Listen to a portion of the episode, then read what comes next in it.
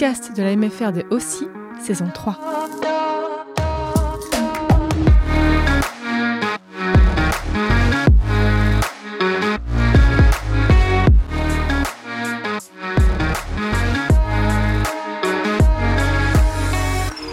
Bonjour, nous sommes les élèves de la seconde bac pro de la MFR de Si. Vous allez écouter la saison 3 du podcast. Dans cette saison, nous allons vous donner notre point de vue sur les réseaux sociaux à travers des thématiques sur comment les jeunes s'informent sur l'agriculture via les réseaux sociaux et aussi des conseils pour comment bien utiliser les réseaux sociaux.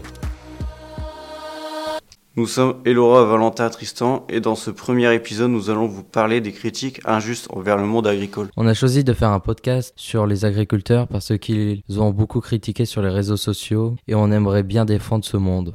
Là, nous allons vous faire écouter les critiques que l'on a trouvées sur les réseaux sociaux.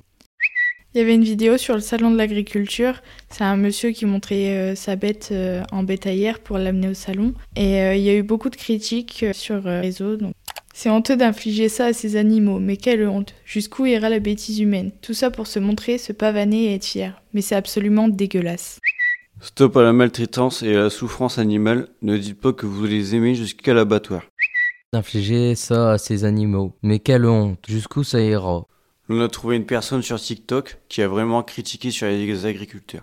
Pour moi, ça c'est pour labourer les champs, tout ça, tout ça, mais en moyen de transport, c'est aussi en fait. C'est archi lent, il a qu'une place. Si tu te déplaces en tracteur, c'est parce que tu habites à la campagne et que t'as pas les moyens de t'acheter une vraie voiture. La tête de homme, j'ai vu sur une route départementale un tracteur. J'ai vu un tracteur. Il ralentissait tout le monde. Les campagnards, ils aiment bien dire eh mais non, on n'est pas comme les citadins, on n'est pas pressés, nous, on a le temps. Ouais, mais ferme ta gueule, mon frère, parce que va dire ça au mec qui t'a, va dire ça au mec qui a rendez-vous. T'as pas le temps parce que t'as juste à planter des choux. Mais nous, mon ref, on a des trucs à faire, mon frère. Dégage avec ton tracteur et ça devrait être interdit sur les routes. Maintenant, nous allons vous faire écouter les témoignages des agriculteurs qu'on a trouvés sur les réseaux sociaux. Pas de vacances, pas de salaire. Si, salaire. Quand on en a, quand on peut prendre, c'était soit 760 euros par mois, 5000 francs. Tout seul? Ouais. Ah non, avec euh, ma femme et un enfant, et les mois que ça n'allait pas, ben, si avec 100, ben, on prenait 100. hein. Sur les ventes de lait, euh, il est resté 24 euros le mois dernier parce que tout le restant c'est facture, c'est aliments, c'est poudre de lait, c'est machin. euh, Votre revenu du mois dernier? 24,90 euros, quelque chose comme ça. Et j'ai retiré 10 euros. Donc aujourd'hui, il reste 2,11 euros sur le compte. Fin des haricots. Ouais. Eh ouais, les carottes sont cuites. C'est une page qui va se tourner. Didier a 115 000 euros de dette. Une somme qu'il doit aux banques et à ses fournisseurs. Le tribunal du Mans vient de prononcer la liquidation judiciaire. Tout est saisi. Demain, Didier ne sera plus paysan. Il va perdre sa ferme. Et ses bêtes. Je sais qu'elles vont partir d'ici 2-3 jours, il n'y en aura plus. Il n'y aura plus rien. Plus rien à entendre. Plus rien à faire. Se tourner les pouces. C'est con à dire, mais des fois, on, des fois, j'y pense. Des fois, j'y pense. Ouais, vaut mieux se foutre une balle dans la tête, une connerie comme ça, quoi. Mais bon, le lendemain, ben, on voit le soleil, on dit, oh, peut-être qu'aujourd'hui, ça ira mieux. Ça, c'est les coups de cafard. Comme on dit, euh, la vie est belle, mais ça dépend pour qui. Quand on a ce qu'il faut, ça va, mais quand on n'a plus rien, bon. Bon, je crois que je vais m'arrêter là parce que sinon je vais pleurer.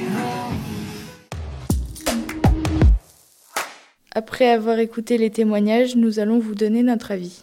D'avoir des critiques sur les réseaux sociaux parce qu'au final, c'est un métier euh, très dur qui nous demande beaucoup de temps, d'efforts physiques.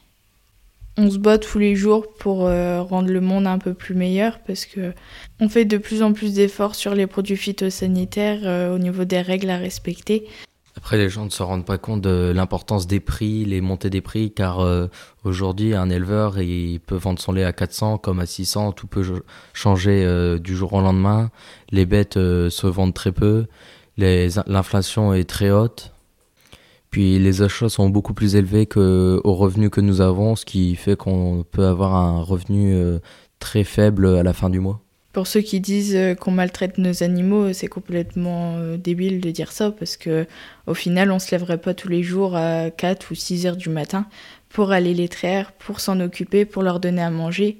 Franchement, euh, comparé à dans le temps où ils étaient attachés dans comment les logettes, maintenant elles peuvent sortir, elles peuvent comment manger comme elles veulent, tout ça, qu'avant c'était pas vraiment possible.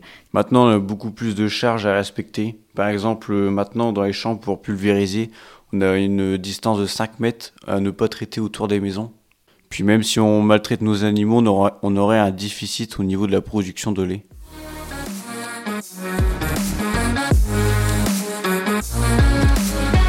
Merci d'avoir écouté cet épisode. N'hésitez pas à aller écouter les autres épisode du podcast sur le site de la MFR d'Aussi et sur les applications de podcast. Dans l'épisode 2, nous vous parlerons de comment s'informer sur l'agriculture.